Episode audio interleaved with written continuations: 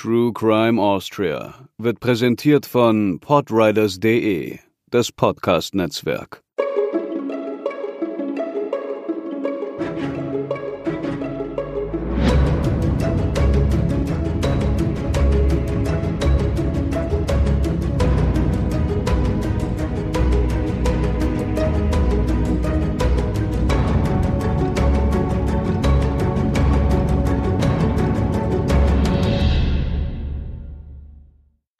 Und herzlich willkommen zur 42. Episode von True Crime Austria.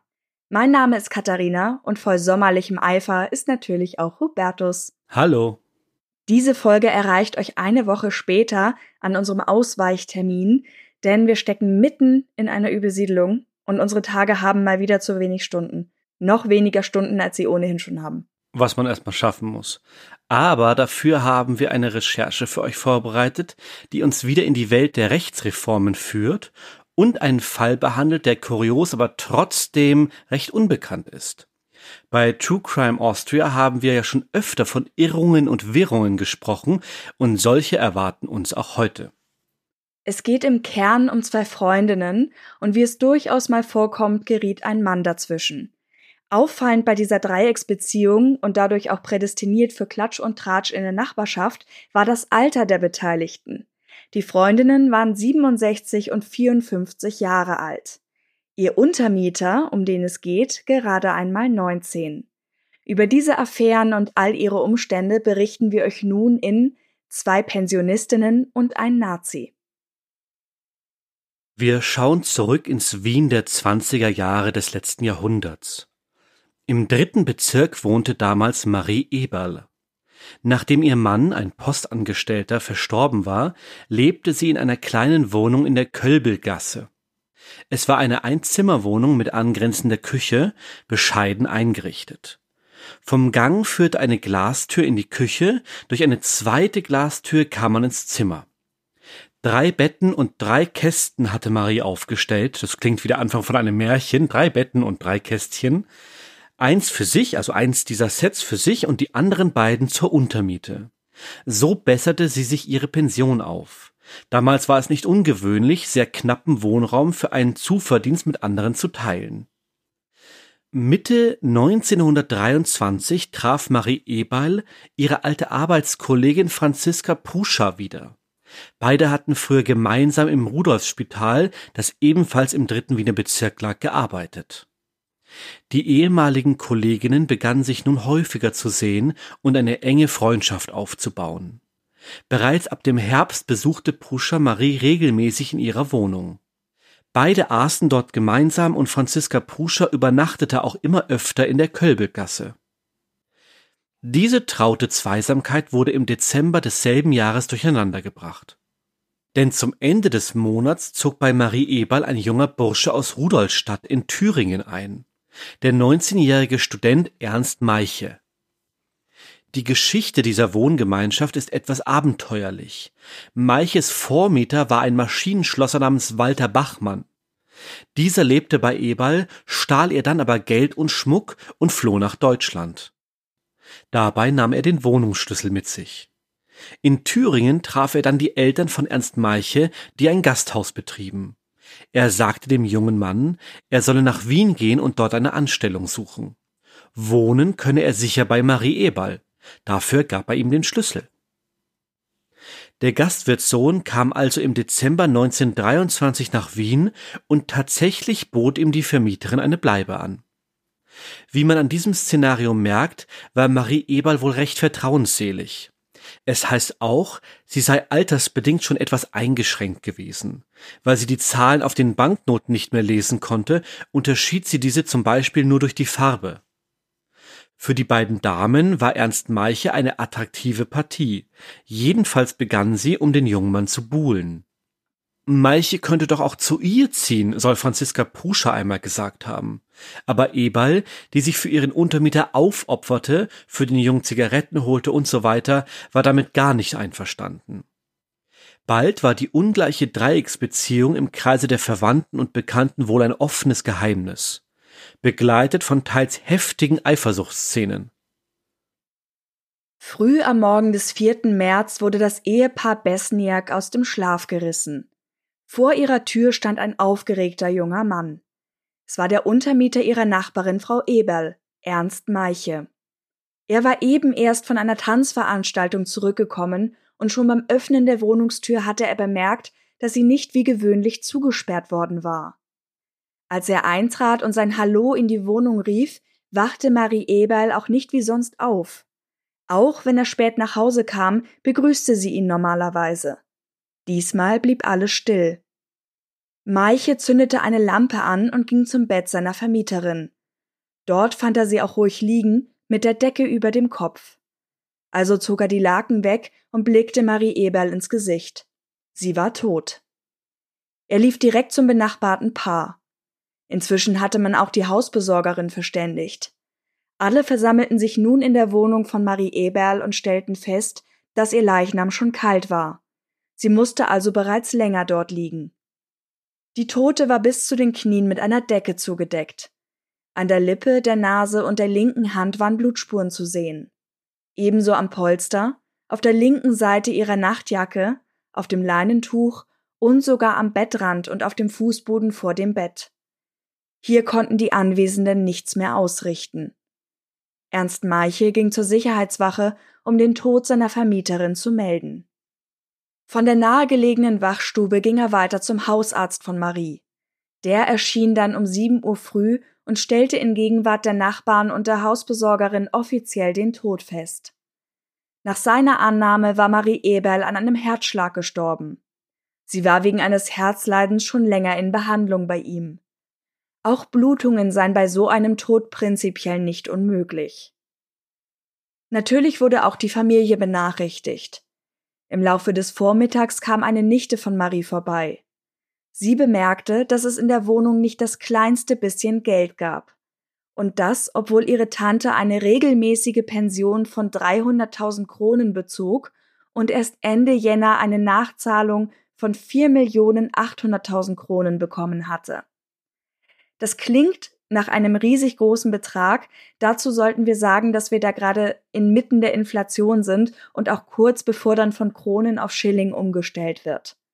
Heute wären das, um das in Relation zu setzen, wie immer bei uns berechnet mit dem Währungsrechner der österreichischen Nationalbank 2352 Euro. Da sind die Millionen dann also schnell wieder dahin. Eine Bestätigung der Zahlung wurde auch in der Wohnung gefunden, nicht so das Geld. Das Zimmer war aber nicht etwa durchwühlt worden, sondern im Gegenteil recht ordentlich und aufgeräumt. Wer auch immer das Geld an sich genommen hatte, hatte es von Marie Eberl entweder freiwillig bekommen oder wusste, wo es versteckt war. Am Nachmittag traf dann ein weiterer Verwandter ein. Ihm fiel als erstem auf, dass sich unter einem heruntergerutschten Kopftuch bzw. Verband am Hals der Toten ein Lampendocht befand. Der Docht war zusammengeknotet worden. Diese Entdeckung und die Tatsache, dass in der Wohnung kein Geld zu finden war, ließ die Vermutung aufkommen, Marie Eberl sei keines natürlichen Todes gestorben. Im Wohnhaus machte das Gerücht eines Verbrechens bereits seit dem Nachmittag die Runde. Eine Untersuchungskommission sah sich vor Ort bei einem Lokalaugenschein um und nahm Befragungen vor. Ernst Meiche berichtete, dass er um dreiviertel sieben das Haus verlassen hatte, um auf einen Ball zu gehen. Da wäre Franziska Pruscher bei Marie Eberl gewesen. Seine Vermieterin hatte nicht nur ein Herz, sondern auch ein Fußleiden gehabt, und daher hätte die Pruscher gelegentliche Besorgungen für sie gemacht. Als er ging, wusch und bügelte Pruscher gerade. Das bestätigte diese. Ihrer Aussage nach wäre sie aber bereits um sieben Uhr gegangen. Seltsam war, dass danach angeblich noch ein lauter Streit zwischen zwei Frauen aus der Wohnung zu hören war. Mehrere Zeuginnen aus angrenzenden Räumen bestätigten das. Franziska Pruscher selbst bestritt, dass es einen solchen Streit gegeben hatte. Doch auch Ernst Meiche sagte aus, eine Auseinandersetzung mitbekommen zu haben, bereits am Montagnachmittag. Zugleich musste er aber auch zugeben, dass er sich bei seiner Vermieterin Geld geliehen hatte. 1,5 Millionen Kronen, also 735 Euro. Dafür hatte er auch einen Schuldschein ausgestellt. diesen aber auf Anraten von Franziska Pruscher nach dem Auffinden der Leiche aus der Schublade genommen und zerrissen. Danach erhielt er von Pruscher eine halbe Million Kronen unter der Bedingung, nichts davon zu erzählen. Sie gab das in ihrer Einvernahme zu. Bei der Untersuchung wurden zwischen zwei Fingern der Leiche ein Haar unbekannter Herkunft und ein Schlüsselbund in den Pantoffeln der Frau gefunden. Ein Bund mit drei Schlüsseln. Man nahm natürlich an, er gehörte Marie Eberl, doch die Schlüssel passten nicht zur Wohnung. Nach dem Lokalaugenschein wurde auch eine Obduktion angeordnet. Dabei kamen die Rechtsmediziner zu dem Schluss, dass die Tote ermordet worden sein musste. Laut dem gerichtsärztlichen Gutachten trat der Tod durch Ersticken ein. Marie Eberl war erwürgt und erdrosselt worden. Man hatte ihr mit dem Lampendoch die Luft abgeschnürt und dabei den Mund zugehalten. Es zeigte sich auch, dass der Tod bereits am Montagabend eingetreten war und jemand die Leiche bewegt hatte. Sie dürfte zuerst auf der linken Seite zum Bettrand gerichtet gelegen haben, bis man sie in die Position brachte, in der sie gefunden wurde. Der Lampendocht gehörte übrigens Marie Eberl selbst und war immer in einer Blechschachtel in der Küche aufbewahrt worden. Diese fand sich nun im anderen Zimmer in der Nähe des Bettes. Die vorliegenden Indizien, also das fehlende Geld und die trotzdem ordentliche Wohnung plus eine gewisse Ortskenntnis, brachten die Ermittelnden schnell auf einen engen Kreis an Verdächtigen. Diejenigen, die mit Marie Eberl vertraut waren und ihre Wohnung gut kannten. Das waren in erster Linie ihr Untermieter Ernst Meiche und ihre Freundin und gelegentliche Mitbewohnerin Franziska Puscher. Die beiden wurden am 5. März 1924 in Untersuchungshaft genommen. Der 19-jährige Meiche kam kurz darauf wieder auf freien Fuß, somit war die Hauptverdächtige Puscher. Ihr wurde nun der Prozess gemacht. Der erste Prozess im Fall Eberl Pruscher fand Ende November 1924 statt und war für vier Tage angesetzt.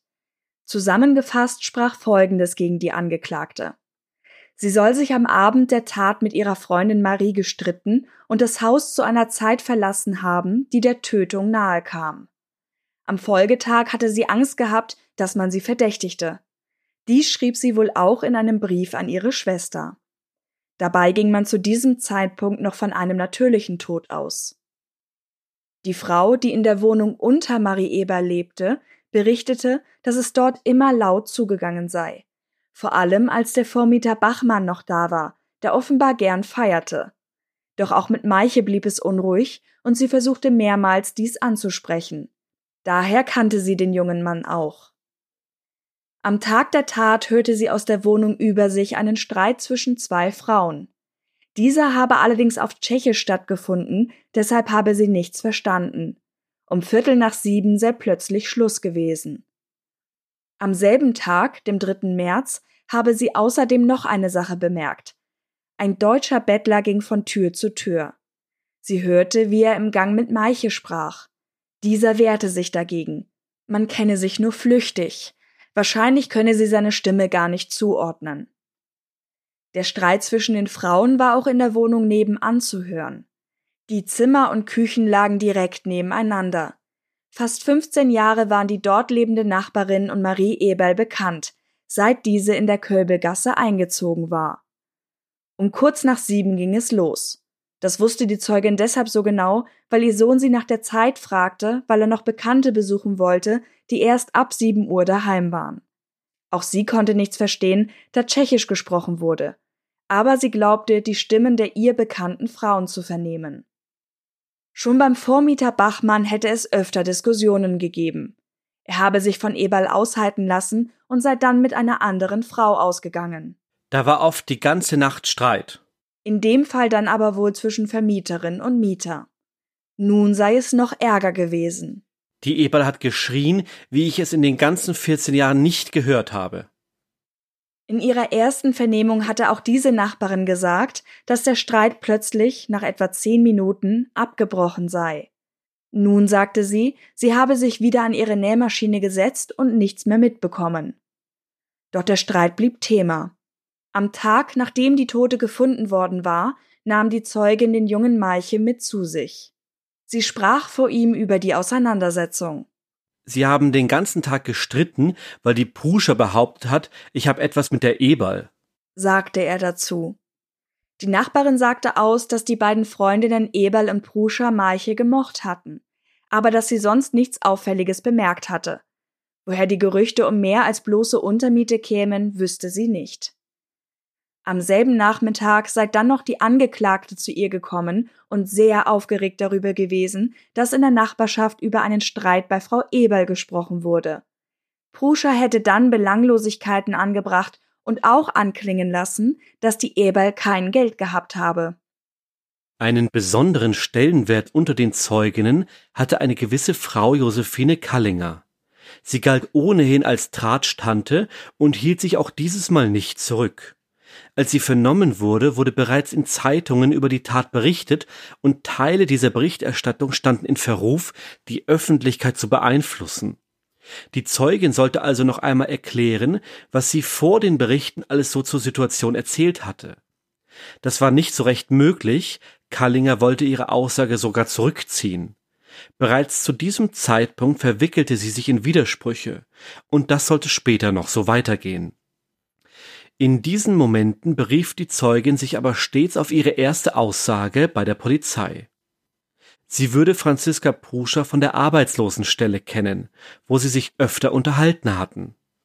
An einem Tag habe die Pruscher ihr einen Kaffee ausgeben wollen, was komisch war, da sie eigentlich nie Geld hatte. Der Zeugin fiel auf, dass die Angeklagte aufgeregt wirkte, rot im Gesicht war und zitterte. Auch andere Frauen hätten das bemerkt.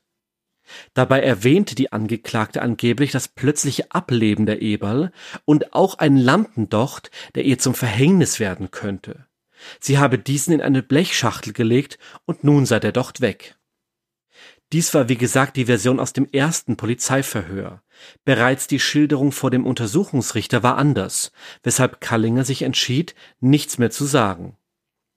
Die Zeugin war mehrfach vorbestraft und galt als nicht besonders verlässlich. Dennoch wurde sie so etwas wie eine Kronzeugin in diesem Prozess. Am dritten Verhandlungstag sagte die Angeklagte aus.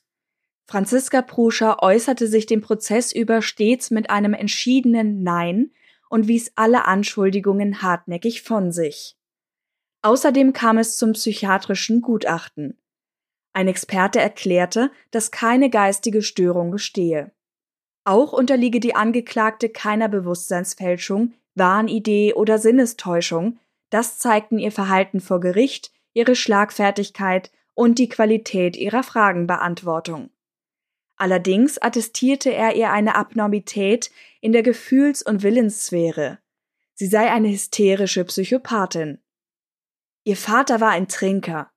Im Jahr 1907 erlebte sie einen schweren Unfall mit Gehirnerschütterung, nachdem sich ihr Temperament verändert habe. Sie sei sehr reizbar und aufbrausend. Zu Ernst Meiche lässt sich noch etwas ergänzen, das dann auch den zweiten Teil unseres Titels erklärt. Im Prozess war seine nationalsozialistische Gesinnung Thema. Zeugen wurden darüber einvernommen und berichteten von seinen Umtrieben in der Gesellschaft von Hakenkreuzlern und Großdeutschen, wie sie es nannten. In der Presse wurde seine NSDAP-Mitgliedskarte veröffentlicht. Man wollte ihn als Nazi verunglimpfen und so als doch möglichen Täter darstellen. Rundum handelte es sich um einen reinen Indizienprozess. So entwarf jede Seite vor Gericht eine passende Argumentationskette. Der Staatsanwalt begann sein Plädoyer mit der Dreiecksbeziehung, die er als grotesk bezeichnete. Man habe ja gesehen, wie die Angeklagte sich im Prozess gebärdet habe. Er hielte sie aufgrund ihres Verhaltens für fähig, eine solche Tat zu begehen. Ernst Meiche hingegen täte ihm leid. Privatestes sei hier ins Licht gekommen und natürlich hätte er da nur zaghaft geantwortet. Er gehe aber davon aus, dass der junge Mann keine Geheimnisse mit sich nehme, wenn er nach der ganzen Geschichte nach Deutschland zurückkehre. Die Schlüssel wären ebenfalls kein großes Geheimnis, vielleicht hatte sie ja auch einfach jemand auf der Straße gefunden aber aus seiner Sicht wurden sie auf jeden Fall platziert, um von der wahren Spur abzulenken. Das stärkste Indiz wäre die Streiterei, die in den umliegenden Wohnungen gehört worden war. Während der Staatsanwalt sprach, unterbrach die Angeklagte ihn immer wieder dann, wenn er auf sie als Täterin hinwies, so vehement, dass man sie aus dem Saal führen ließ. Ähnlich erging es auch ihrem Verteidiger, allerdings fing die Angeklagte sich, als man ihr in Aussicht stellte, nochmals draußen zu warten. In seinem Plädoyer berief er sich vor allem auf die Unbescholtenheit seiner Mandantin. Sie hatte oft in guten Haushalten zu tun, ohne dass sie dabei etwas hätte mitgehen lassen.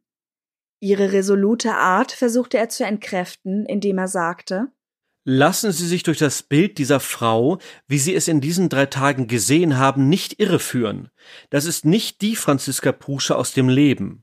Zwischen jener Pruscher und der, die Sie hier sehen, liegen neun Monate Untersuchungshaft, neun Monate der Verzweiflung, der Schlaflosigkeit und der ewigen Wiederholung und Beteuerung ihrer Unschuld.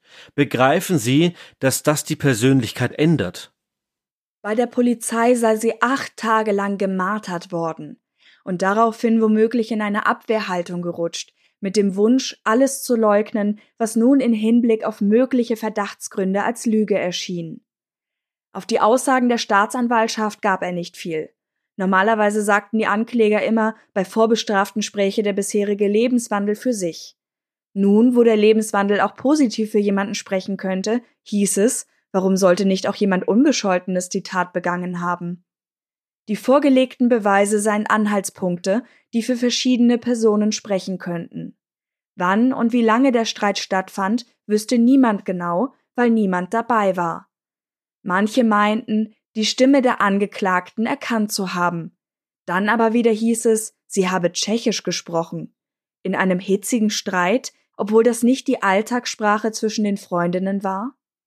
Natürlich war auch Geld ein Thema. Die Getötete hatte Ende Jänner die bereits genannten 4,8 Millionen Schilling bekommen. Davon gab sie 1,5 Millionen an eine gewisse Frau Dunst. 1,5 Millionen lieh sie ihrem Untermieter Meiche. Und dem gab sie angeblich noch mehr, nämlich gutes Essen und so manche Laie. Vielleicht war einfach kein Geld mehr da? Somit wäre dann ja auch nichts verschwunden. Die Angeklagte hatte ja schließlich auch eine Abfindung von der Stelle im Spital, Pensions- und Invalidenbezüge und lebte sparsam. Wozu also der Diebstahl? Was er allerdings nicht absprechen konnte, war das Verhalten nach der Tat. Man warf Franziska Pruscher vor, nicht zur Leiche der Freundin gegangen zu sein. Angeblich könnte sie kein Blut sehen. Dies legte man ihr als Gemütsrohheit aus. Die Anklage sei insgesamt unschlüssig konstruiert. Sie müsse auf Totschlag lauten, denn in der Erläuterung wäre für Planmäßigkeit kein Platz. Das Geschworenengericht brauchte eine Dreiviertelstunde für die Urteilsfindung. Es verurteilte die Angeklagte mit zehn von zwölf Ja-Stimmen wegen gemeinen Mordes, mit elf wegen Diebstahls. Der Meuchelmord war mit sechs zu sechs Stimmen unentschieden ausgegangen. Als Franziska Pruscher zurück in den Saal kam, ging sie aufrecht, nach wie vor energetisch. Doch sobald das Urteil verkündet wurde, sackte sie zusammen. Erst verstand sie gar nicht, was vor sich ging, umso härter traf sie wohl die Erkenntnis. Die Worte des Vorsitzenden, der nach weiterer Beratung den Umfang der Strafe zu verkünden hatte, unterbrach sie mit neuerlichen Zwischenrufen. Es heißt, seine Ausführungen seien kaum zu verstehen gewesen. Schaut's mich alle an, ich bin unschuldig, warf sie dem Publikum entgegen. Macht's jetzt mit mir, was ihr wollt. Ich hab nichts gemacht. Jetzt könnt's mich aufführen und mir den Kopf abschneiden. Dann brachte man sie erneut aus dem Saal. Ihre Rufe waren noch von draußen zu hören.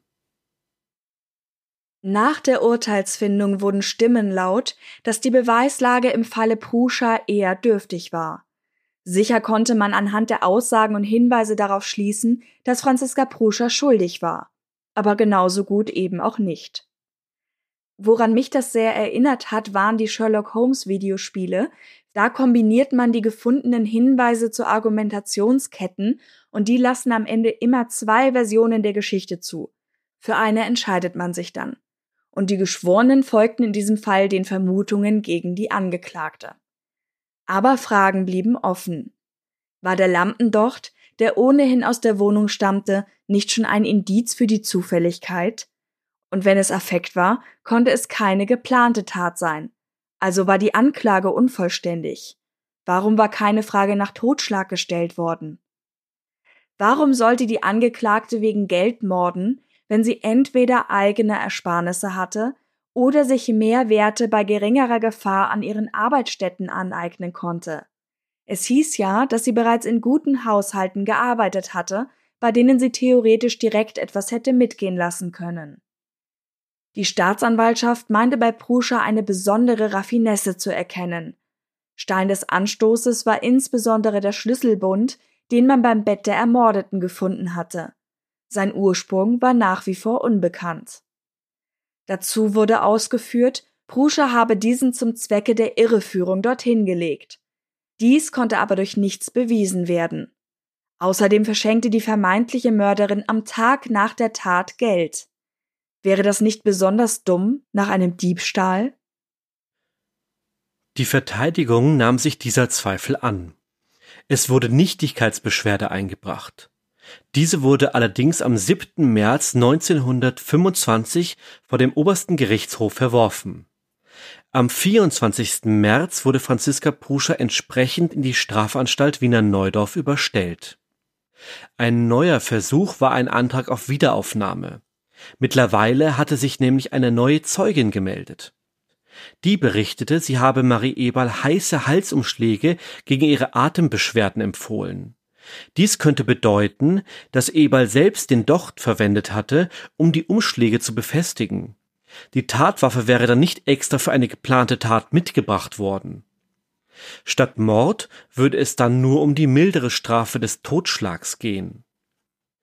Einer Wiederaufnahme wurde am 6. Juni stattgegeben. Parallel dazu sollten Untersuchungsrichter und das Wiener Sicherheitsbüro die Ermittlungen wieder aufnehmen. Man konzentrierte sich nun auf den Schlüsselbund. Drei Schlüssel hingen daran.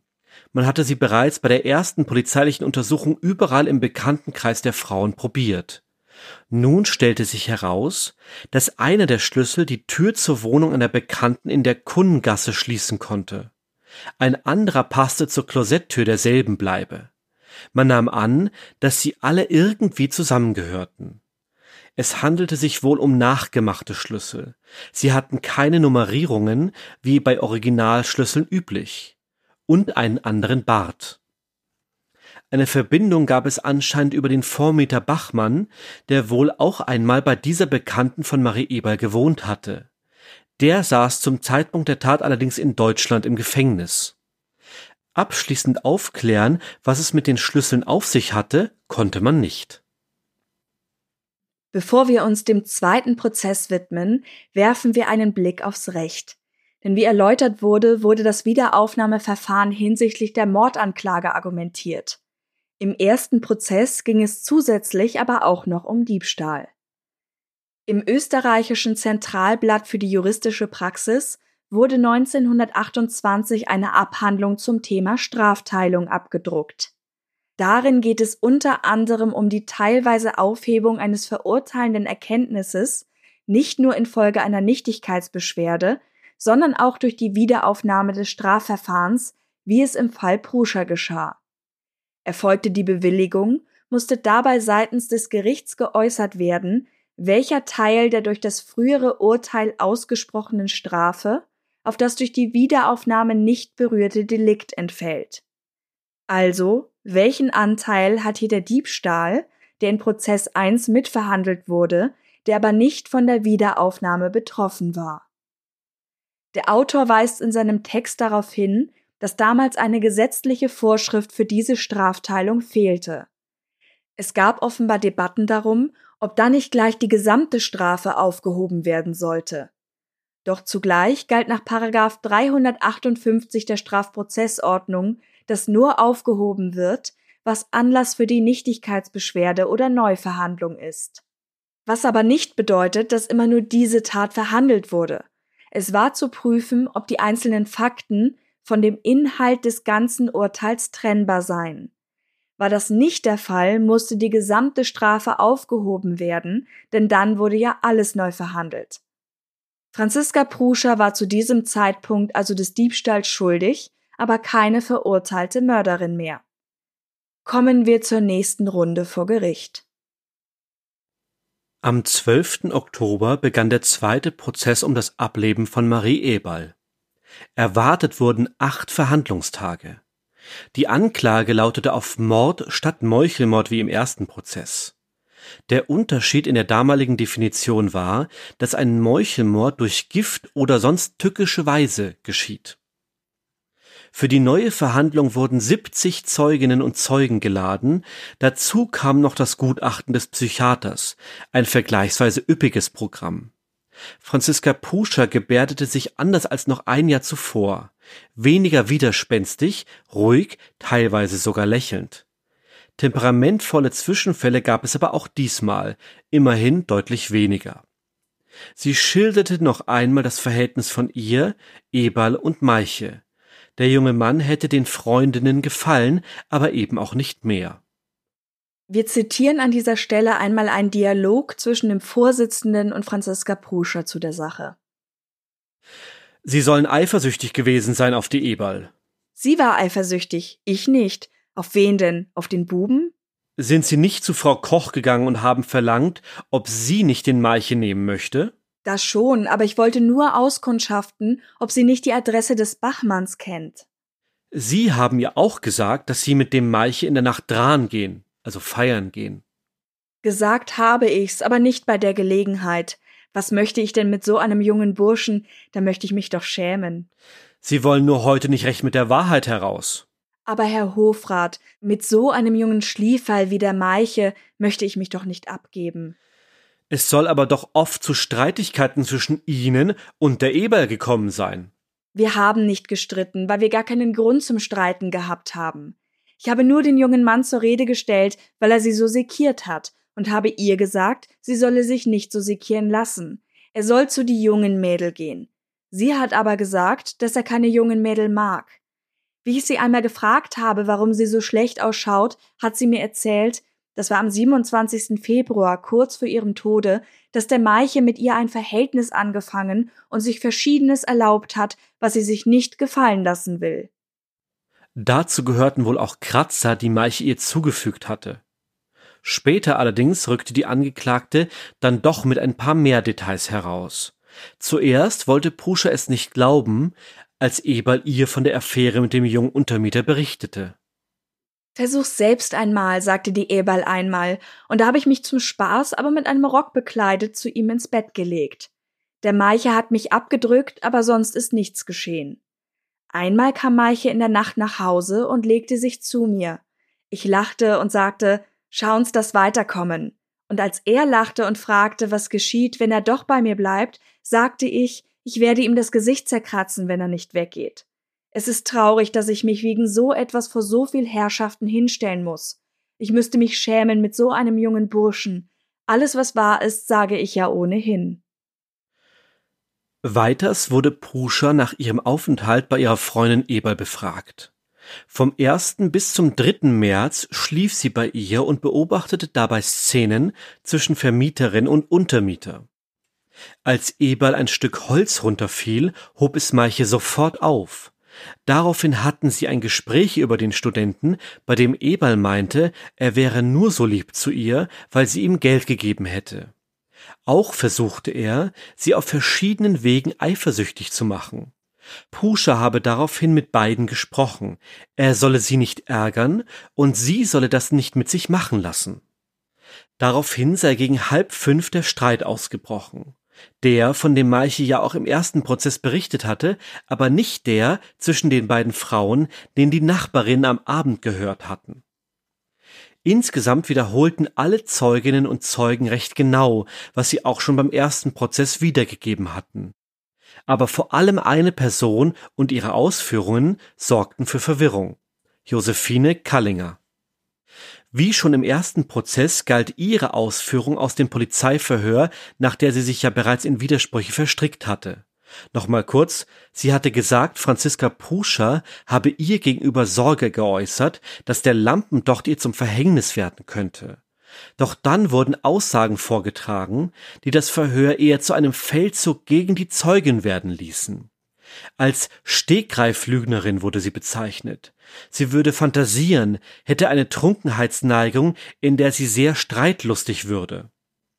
Der Widerspruch zum ersten Prozess erhärtete sich durch Aussagen anderer arbeitsloser Frauen, die Pruscher und Kallinger kannten. Als sie nun im zweiten Prozess sprachen, änderten sie das Szenario von jeder kannte und mochte die scherzende Kallinger und diese wäre mit der Pruscher bekannt plus mit ihr weggegangen zu man könne die vorherige Aussage nicht bestätigen, man hätte niemals gesehen, dass die beiden miteinander sprachen oder sogar weggegangen seien. Dies betraf vier Frauen. Proscher selbst sagte, sie wäre mit der Kallinger nicht bekannt. In der Öffentlichkeit war vom Knalleffekt Kallinger die Rede. Dieser setzte sich übrigens fort, als Kallinger während einer Verhandlungspause auf eine der Zeuginnen losging und diese später auch in ihrem Gasthaus aufsuchte, wo sie für Tumult sorgte. Sie wurde wiederholt in Gewahrsam genommen. Da bei der Wiederaufnahme alles nochmal vorgetragen werden musste, widmete man sich natürlich auch den Alibis. Franziska Pruscher hatte ja angegeben, die Wohnung kurz nach Maiche etwas nach sieben Uhr verlassen zu haben.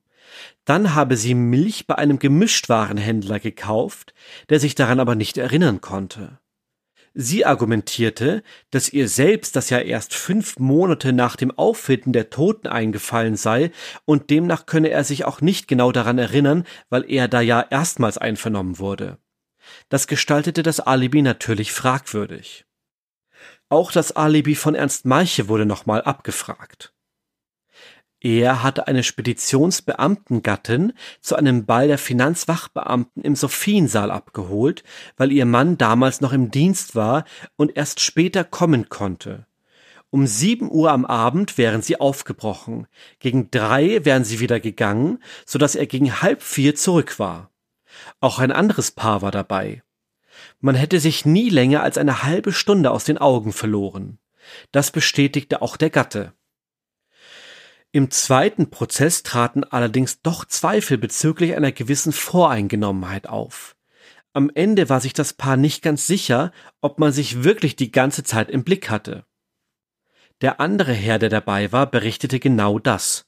Er hätte Meiche immer mal wieder gesehen, gegen zwölf Uhr sei er allerdings für etwa eine halbe Stunde verschwunden. Er vermutete ihn im Tanzsaal. Nach all der Zeit sei es allerdings sehr schwer, sich zu erinnern. Der Verteidiger benannte in seinem Plädoyer explizit zwei Verdachtsmomente. Die Leiche war nach Mitternacht umgewendet worden, was an den Totenflecken zu sehen war. Wer hatte das getan? Und wer war der Besitzer oder die Besitzerin des Schlüsselbundes? Der Verteidiger war sich sicher, dass diese Person auch die Tötung begangen hatte. Er endete mit den Worten Verurteilen Sie, meine Herren Geschworenen, die Angeklagte, wenn Sie glauben, dass es aufgeklärt wurde, wer die Leiche umgewendet hatte, und wenn Sie glauben, dass die Frage des Schlüsselbundes aufgeklärt ist. Aber das können Sie nicht und werden Sie nicht, denn Sie wollen ruhig schlafen. Sie wollen nicht verurteilen mit dem Bewusstsein, dass morgen jemand kommt und sagt, Sie haben einen Menschen verurteilt, der möglicherweise unschuldig ist.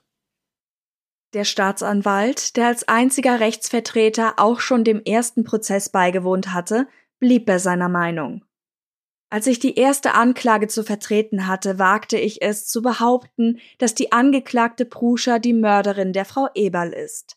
Man hat mir da ob schwere Vorwürfe gemacht. Ich will versuchen, leidenschaftslos zu sein, denn die Justiz soll leidenschaftslos wirken. Aber ich habe das Empfinden, dass sich in den Gang der Justiz ein unberufener Faktor eingemengt hat, nämlich die bearbeitete öffentliche Meinung, die nicht berufen ist, bei dieser Sache mitzuwirken. Und zwar aus dem einen Grunde, weil sie die ganzen Verhältnisse dieses Prozesses und seine Beweise nicht kennt. Ich wage es trotzdem, heute wieder zu behaupten, dass Franziska Pruscher die Mörderin der Frau Eberl ist. Der Vorsitzende hielt ein als besonders objektiv gelobtes Abschlussurteil von etwa einer Stunde, bevor sich die Geschworenen zurückzogen. Nur eine halbe Stunde sollte die Beratung dauern. Das war auch für den Gerichtshof überraschend. Als die Geschworenen zurückkamen, war der restliche Stab noch nicht wieder beisammen. Es wurde noch eine Stunde gewartet. Im vollgestopften Saal saßen die Zusehenden derweil unbewegt. Um halb vier Uhr nachmittags am 18. Oktober 1925 lag das neue Ergebnis vor. Die Hauptfrage auf gemeinen Mord wurde einstimmig verneint. Die Frage auf Totschlag mit einer Stimme bejaht und elf Stimmen verneint. Ein Freispruch. Dann führte man Franziska Pruscher hinein, die die Entscheidung vom Vorsitzenden mitgeteilt bekam. Umgehend beantragte der Staatsanwalt den Freispruch und fügte hinzu, möge sie in Frieden ziehen, wenn ihr Gewissen ihr einen Frieden gibt. Parallel merkte er aber auch an, dass man die Strafe wegen Diebstahls definieren müsse. Zwar wäre, wie schon erklärt, die Wiederaufnahme des Mordprozesses durchgegangen, die ja nun ohne Strafe endete, doch der Diebstahl bliebe davon unberührt. Hier hatte es eine rechtskräftige Verurteilung gegeben. Man möge eine angemessen erscheinende Strafe verhängen. Als das Gericht sich deswegen zur Beratung zurückzog, brachen die Emotionen aus der frisch freigesprochenen heraus. Sie lachte und winkte ins Publikum, das noch recht gebannt auf den finalen Ausgang der Causa wartete. Der Vorsitzende erklärte noch einmal offiziell den Freispruch wegen Mordes und Totschlags und grenzte die Strafe wegen Diebstahls auf sechs Monate ein. Diese waren ursprünglich in den 15 Jahren schweren Kerkers für alle Delikte enthalten gewesen. Durch die Untersuchungs- und Strafhaft sei diese aber bereits beglichen. Die Staatsanwaltschaft akzeptierte, der Verteidiger triumphierte, das Publikum applaudierte, wenn auch dafür gerügt vom Vorsitzenden. Der Jubel ging außerhalb des Landesgerichts weiter. Am großen Tor in der Uferstraße sammelten sich etwa 100 Menschen zur Begrüßung. Franziska Pruscher verließ das Gebäude an einem kleineren Ausgang in der Florianigasse, wo ihr Sohn mit einem Mietauto, ihrer Schwester und einer Nichte auf sie wartete. Die Menschen stürmten ihnen nach, ließen die Pruscher hochleben und schwenkten Tücher zum Abschied. Sie tat es ihnen gleich. Franziska Pruscher tauchte ab und an nochmal in Zeitungsartikeln auf. Ernst Meiche ging tatsächlich zurück nach Thüringen. Und nach dem Freispruch wurde natürlich heiß diskutiert. Wie war es gekommen, dass eine Angeklagte in einem ersten Prozess von zehn Geschworenen für schuldig befunden und dann im zweiten ebenfalls derart deutlich freigesprochen wurde? Im Zweifel für die Angeklagte galt offenbar auch hier. In einem Bericht war zu lesen, dass Pruscher je nach Strafumfang eh nichts mehr geschehen wäre, weil sie eineinhalb Jahre in Haft gesessen hatte. Im Falle eines Affektdeliktes hätte sie auch diese Strafe vielleicht sogar schon verbüßt gehabt. Wir können hier auch direkt zum Meinungspart übergehen, denn gefühlt richteten sich die Urteile der Geschworenen stark nach der öffentlichen Meinung und dem Benehmen der Angeklagten. Starten wir dazu mit der Arbeit der Medien, denn parallel zu den Prozessen um Pruscher selbst gab es auch mehrere Redakteure einer Wiener Tageszeitung, die in anderen Prozessen angeklagt wurden. Sie berichteten über die Prozesse und äußerten Zweifel hinsichtlich einiger Lücken in der Beweiskette. Das wurde von Gerichtsseite nicht gut aufgenommen. Am 17. Jänner 1926 ging es um den ersten Prozess und das Auftreten eines Gutachters. Die Erläuterungen hätten keine weiteren Erkenntnisse gebracht, hieß es recht prominent zum Artikelbeginn am zweiten Prozesstag.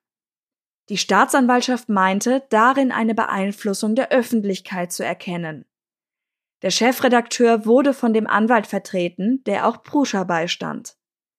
Der Angeklagte sagte, keine Meldung sei beeinflussender gewesen als diese Meldung und dass es ein Glück sei, dass die Medien das Gespenst des Justizirrtums bannen könnten.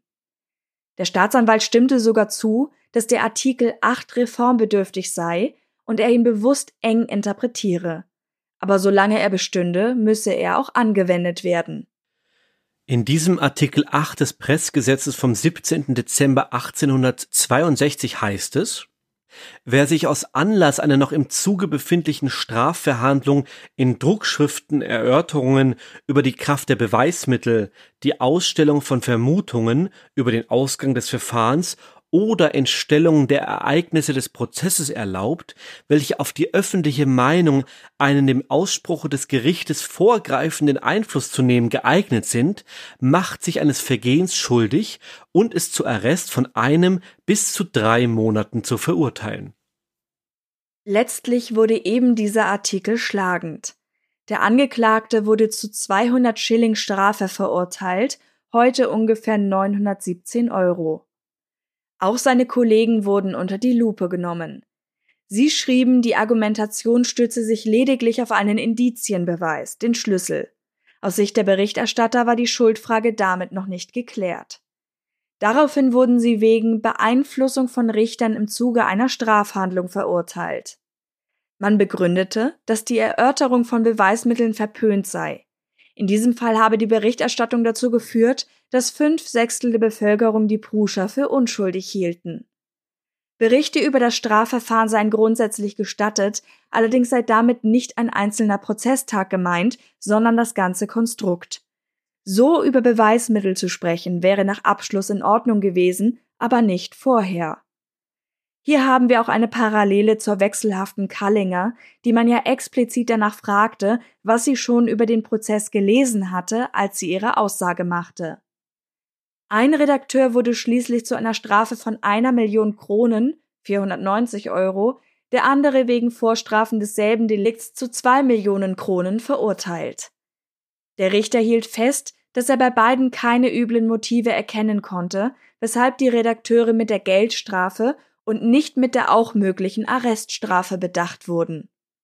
Nicht wundern, wie gesagt, wir sind hier in der Nähe der Währungsreform und dementsprechend sind es einmal Kronen und einmal Schilling. Was das Dilemma an diesem Artikel 8 und der Berichterstattung ist, ist natürlich die Information für die breite Bevölkerung. Wie soll denn Berichterstattung funktionieren, wenn man dauernd darauf achten muss, nichts zu äußern, das in irgendeiner Weise Meinungsträger der Geschehnisse, über die berichtet wird, beeinflussen kann. Weil es wurde zwar in diesen Prozessen erwähnt, dass die Redakteure selber sagten, vielleicht auch ein bisschen schmeichelhaft, wie sollten wir denn die großen Richter beeinflussen? Aber natürlich dieses Argument, dass natürlich die Bevölkerung sich dann auch eine Meinung bildet, bevor das überhaupt ausgesprochen wurde und darauf irgendwie reagiert und dass sich das natürlich rumspricht und dadurch größer wird, das Thema, das kann ich mir schon vorstellen. Genau aus dem Grund, wenn ich mich nicht täusche, gibt es ja auch in Amerika die Regel, dass die Geschworenen dort, sobald der Prozess beginnt, abgekapselt werden. Die werden ja dann meistens in irgendein Hotel verbracht und dürfen keinerlei Kontakt nach außen hin haben, genau um zu vermeiden, dass sie eben beeinflusst werden. In UK ist das auch so. Hier, wenn ich mich nicht täusche, allerdings nicht. Und äh, da stellt sich die Frage, warum nicht? Wobei man auch sagen könnte, heutzutage ist es wahrscheinlich ein Ding der Unmöglichkeit, diese Abschirmung noch wirklich herzustellen. Aber so oder so bleibt die Frage, warum Österreich das nicht vorgesehen hat und trotzdem aber diesen Paragraphen fährt oder gefahren hat. Ja, gerade deshalb dann, weil die Leute ja Zugang hatten zu den Medien dadurch, also auch in der damaligen Zeit. Und das heißt, wenn du Geschworene hast, die Alleinrichter sind, lesen sie vielleicht diesen Artikel und dann geht es genauso wie bei der Kallinger, dass man sich dann irgendwann nicht mehr sicher ist, was habe ich jetzt eigentlich aus der Presse, was ist vielleicht eine Vermutung. Das ist ja auch eine Sache, dass du natürlich als Redakteur oder Redakteurin die Sorgfaltspflicht hast, das auch dann als zum Beispiel mutmaßlich zu deklarieren und so weiter. Das ist hier jetzt nicht das Thema, aber generell muss natürlich sorgsam mit den Informationen umgegangen werden.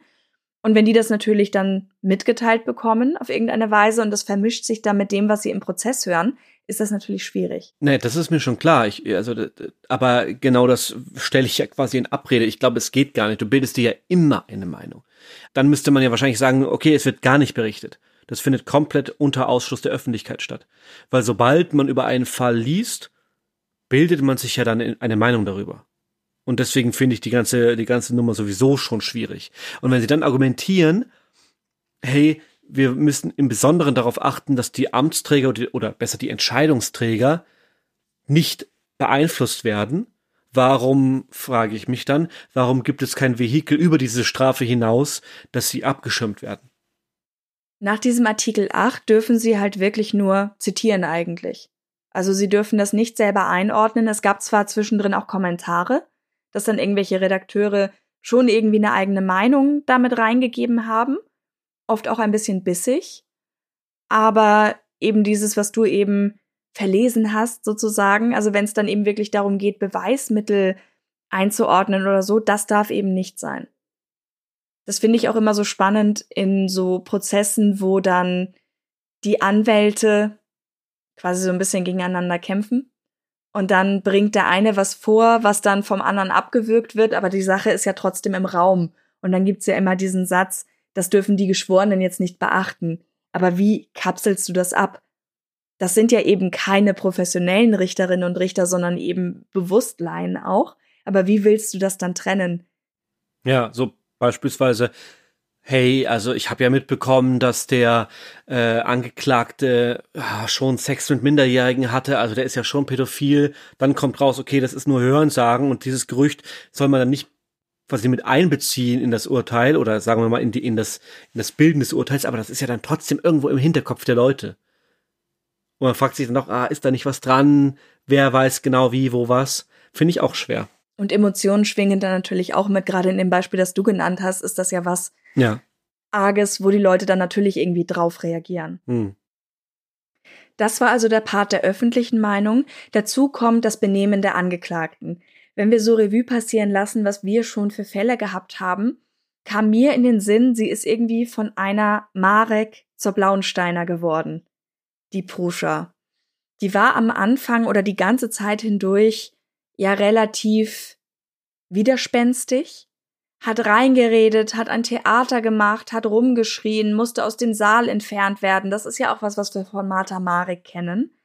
Und später war sie dann eine, die auch mal ruhig war, die immer ihre Meinung vertreten hat, zwar nach wie vor, aber die dann irgendwie so die Frau des Volkes war, so ein bisschen, die dann dahin gewunken hat, die dann von Jubelstürmen begleitet wurde, wie das eben die Blauensteiner damals auch war, insgesamt sehr öffentlichkeitswirksam. Und dieser Schwenk von sehr eindeutig verurteilt zu sehr eindeutig nicht verurteilt, obwohl der Großteil der Informationen vor allem nochmal durchgekaut wurde. Es waren natürlich auch andere Geschworene, natürlich. Es war zum Beispiel auch ein anderer Verteidiger, der sicher auch nochmal anders spricht, sich anders gibt. Und das gemeinsam mit ihrer Wandlung innerhalb dieses Jahres vor Gericht kann das natürlich ein vollkommen anderes Bild abgeben. Ja, also heute würde man wahrscheinlich vermuten, ach, die hat ein gutes Mediencoaching bekommen. Das waren im Übrigen die Folgen, die Katharina anspricht, die Folge Nummer 10 um Martha Marek und ihre sehr außergewöhnliche Pechsträhne und die Folge 16 um die schwarze Witwe Blauensteiner, falls ihr es noch nicht gehört habt. Ja, sie hat auf jeden Fall Glück gehabt, im Endeffekt. Es hätte ja auch anders kommen können.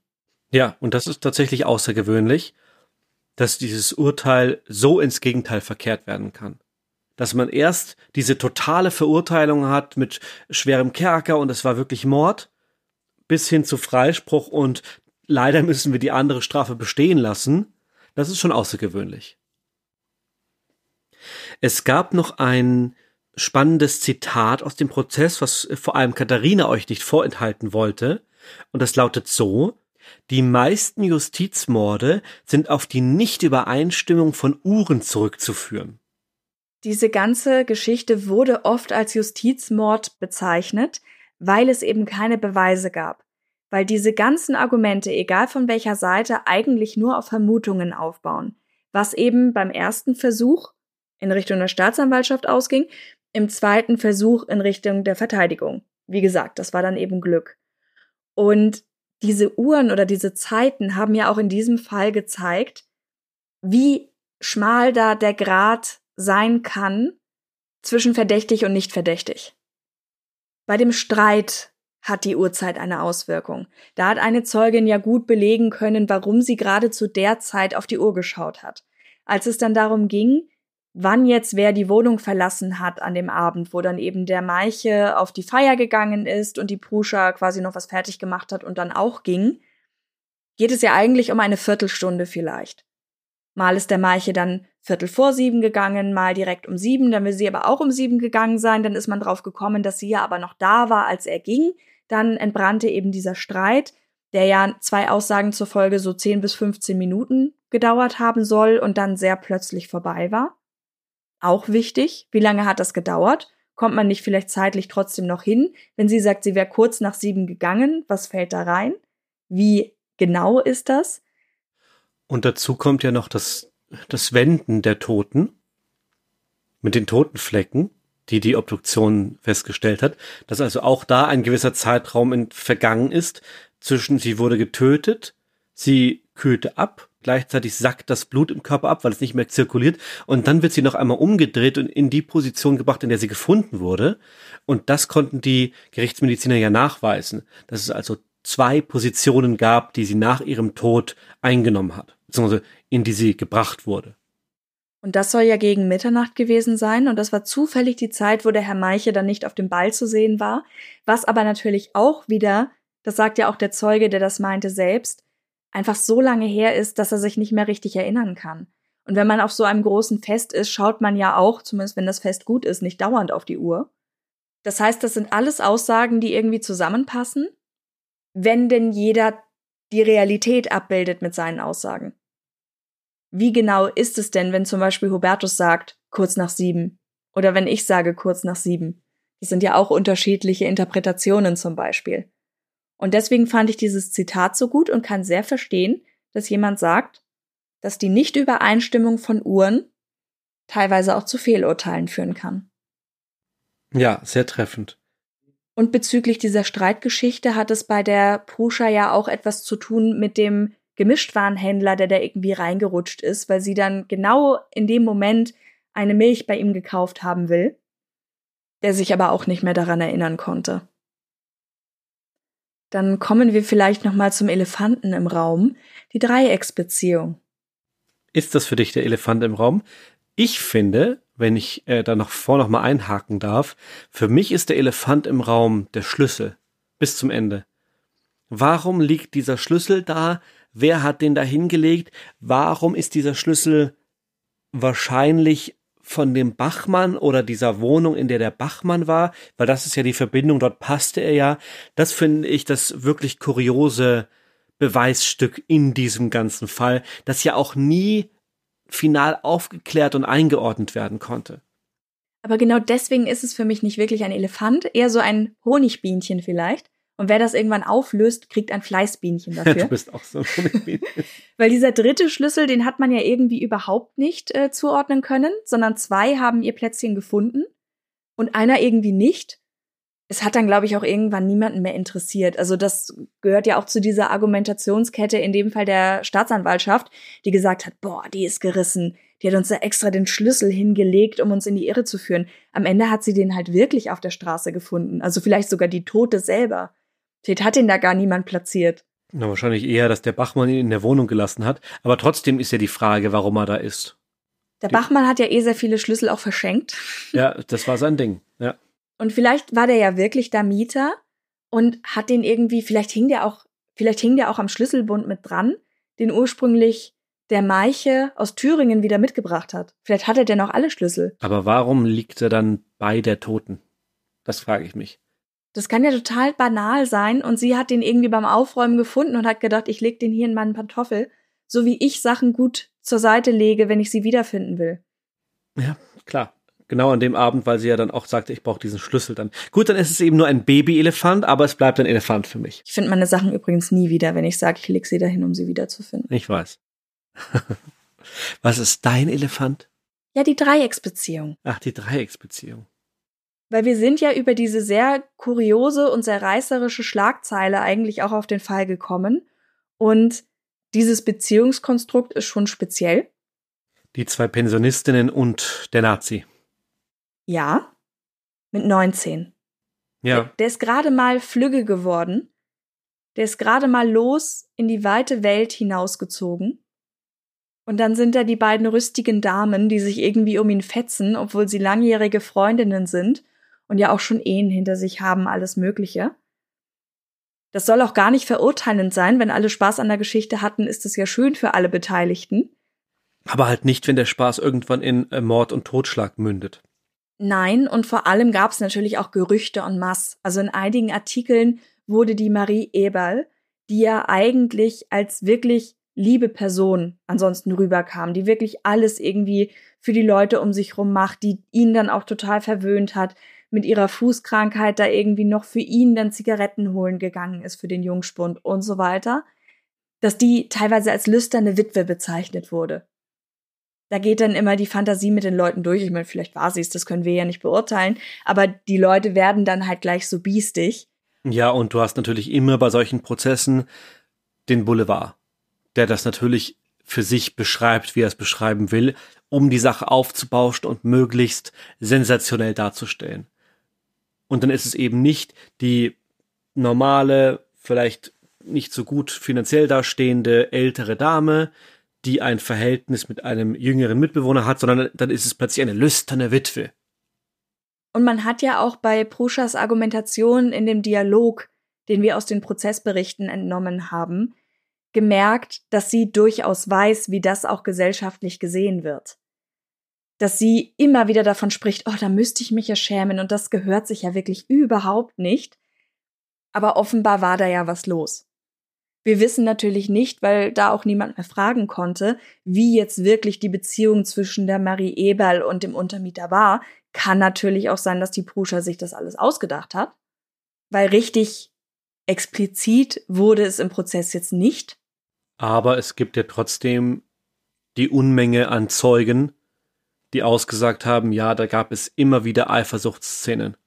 Also irgendwas wird schon dran gewesen sein, könnte man so sagen was ja aber nicht die Tiefe der Beziehung einbezieht. Also du kannst ja auch eifersüchtig auf jemanden sein, obwohl du gar nicht mit dem zusammen bist oder irgendwas. Das meine ich halt, wenn man über diese Affäre spricht, dann wissen eigentlich nur die Beteiligten, was das jetzt bedeutet. Genau, das, diese Dreiecksbeziehung. Ja, ja. Aber die ist ja auch, wenn man so möchte, für den eigentlichen Fall gar nicht relevant. Also, wie du richtig sagst, man kann ja auch eifersüchtig sein, auch wenn man jetzt nicht unbedingt äh, eine körperliche Beziehung hat. Der Punkt ist ja, dass sie aufeinander eifersüchtig waren und dass vermeintlich daraus dann ein, ein Mord entstand. Zumindest war das die eine Richtlinie. Dass sie da freigesprochen wurde, das steht ja jetzt eben auf dem zweiten Blatt, beziehungsweise ist der, der Output des zweiten Prozesses. Und daneben gibt es ja auch keine andere These, warum man sie getötet haben könnte, die Marie Eberl. Das Geld? Ja, aber es gibt niemanden, für den es einen Nutzen hatte. Das Geld ist ja, also was mit dem Geld passiert ist, weiß man ja. Dass sie es verliehen hat, meinst du? Genau, ja. Aber niemand dort wurde dann irgendwie als Verdächtiger geführt, bis auf die Pusher und den Maiche. Und bei beiden kam man zu dem Schluss, wie die Gerichtsurteile ja nahelegen, dass sie nicht Schuld haben.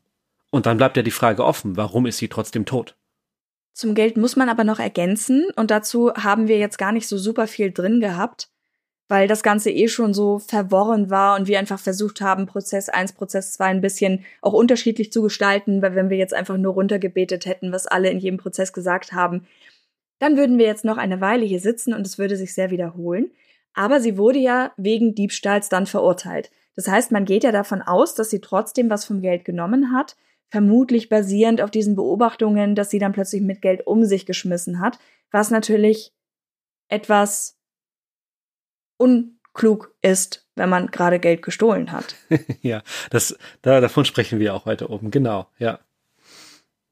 Aber wir beide merken ja auch an uns, dass auch wir nicht unvoreingenommen jetzt sind. Das dürfen wir, deswegen nennen wir das hier hinten ja auch den Meinungspart. Aber auch wir können zumindest höre ich das bei uns beiden raus, wir haben schon die Vermutung, dass die Pusha an dem Tod der Eber nicht ganz unschuldig ist, aber das Urteil sagt eben was anderes. Ich will nur noch mal sagen, dass wir abschließend auch mit den Indizien vor uns natürlich irgendwo uns eine Meinung bilden.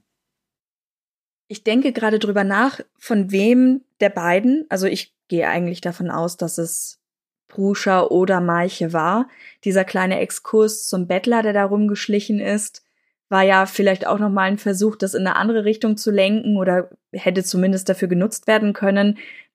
Das erschien mir sehr vage zu sein. Dagegen spricht ja auch, dass der Verdächtige laut den Ermittlungen jemand sein musste, der die Wohnung gut kannte, also wusste, wo das Geld liegt. Wobei, wenn der Meiche mit dem äh, kooperiert hat und ihm sagt, hey, geh da und dahin und das liegt da, ja. das wäre ja durchaus auch möglich. Wobei mir auch gerade einfällt, er hatte ja genug Zeit, der Täter. Ja, man muss ja nicht, wenn man etwa, wenn man nicht weiß, wo etwas liegt, die ganze Wohnung auseinanderreißen. Man kann ja auch sorgfältig etwas suchen. Und im Endeffekt wissen wir nicht, also es gibt sehr viele ungelöste Fragen, fassen wir nochmal zusammen, wie viel nun wirklich da war. Also vielleicht gab es ja auch tatsächlich nichts. Auch das steht ja im Raum. Das sind ja wirklich alles nur Vermutungen. Und deswegen glaube ich, bin ich eigentlich, auch wenn ich das als Glück bezeichnet habe, ganz zufrieden damit, dass sie nicht verurteilt wurde. Einfach aus dem Grund, weil ich in dem Fall die Beweise, also es gibt keine Beweise, die Indizien nicht stark genug dafür finde. Das Einzige, was man eben wirklich sagen kann, ist in meinen Augen diese Streiterei, die von mehreren Leuten gehört wurde, die offenbar hitzig war, die man darauf zurückführt, dass es um den Maiche ging. Vielleicht ging es ja um was vollkommen anderes. Warum Tschechisch gesprochen wurde, wissen die auch nicht. Es ist wirklich alles nur, es könnte so gewesen sein und darauf baut man das Schicksal eines Menschen auf. Ja. Und deswegen, wenn ich mir ein Schlusswort erlauben darf, ist es doch gut, dass es bei uns den Rechtsgrundsatz gibt, im Zweifel für die Angeklagte. Sehr schönes Schlusswort. Finde ich auch. Dann lasst mich euch noch kurz zu unseren Social-Media-Kanälen lotsen. Ihr findet uns auf Facebook und Instagram als True Crime Austria oder könnt uns per Mail kontaktieren. Die sendet ihr dann bitte an hinweise at truecrimeaustria.at. Und wer uns unterstützen möchte, kann das über die Support-Plattformen machen. Das wären Patreon und Steady zu erreichen über unsere Show Notes oder PayPal als direkten Kanal. Da haben wir auch gerade eine großartige Spende bekommen. Vielen, vielen Dank dafür. Ja, danke. Das hat uns wirklich gefreut. Ja. Macht's gut und bis zum nächsten Mal. Bis dann. Tschüss. Tschüss.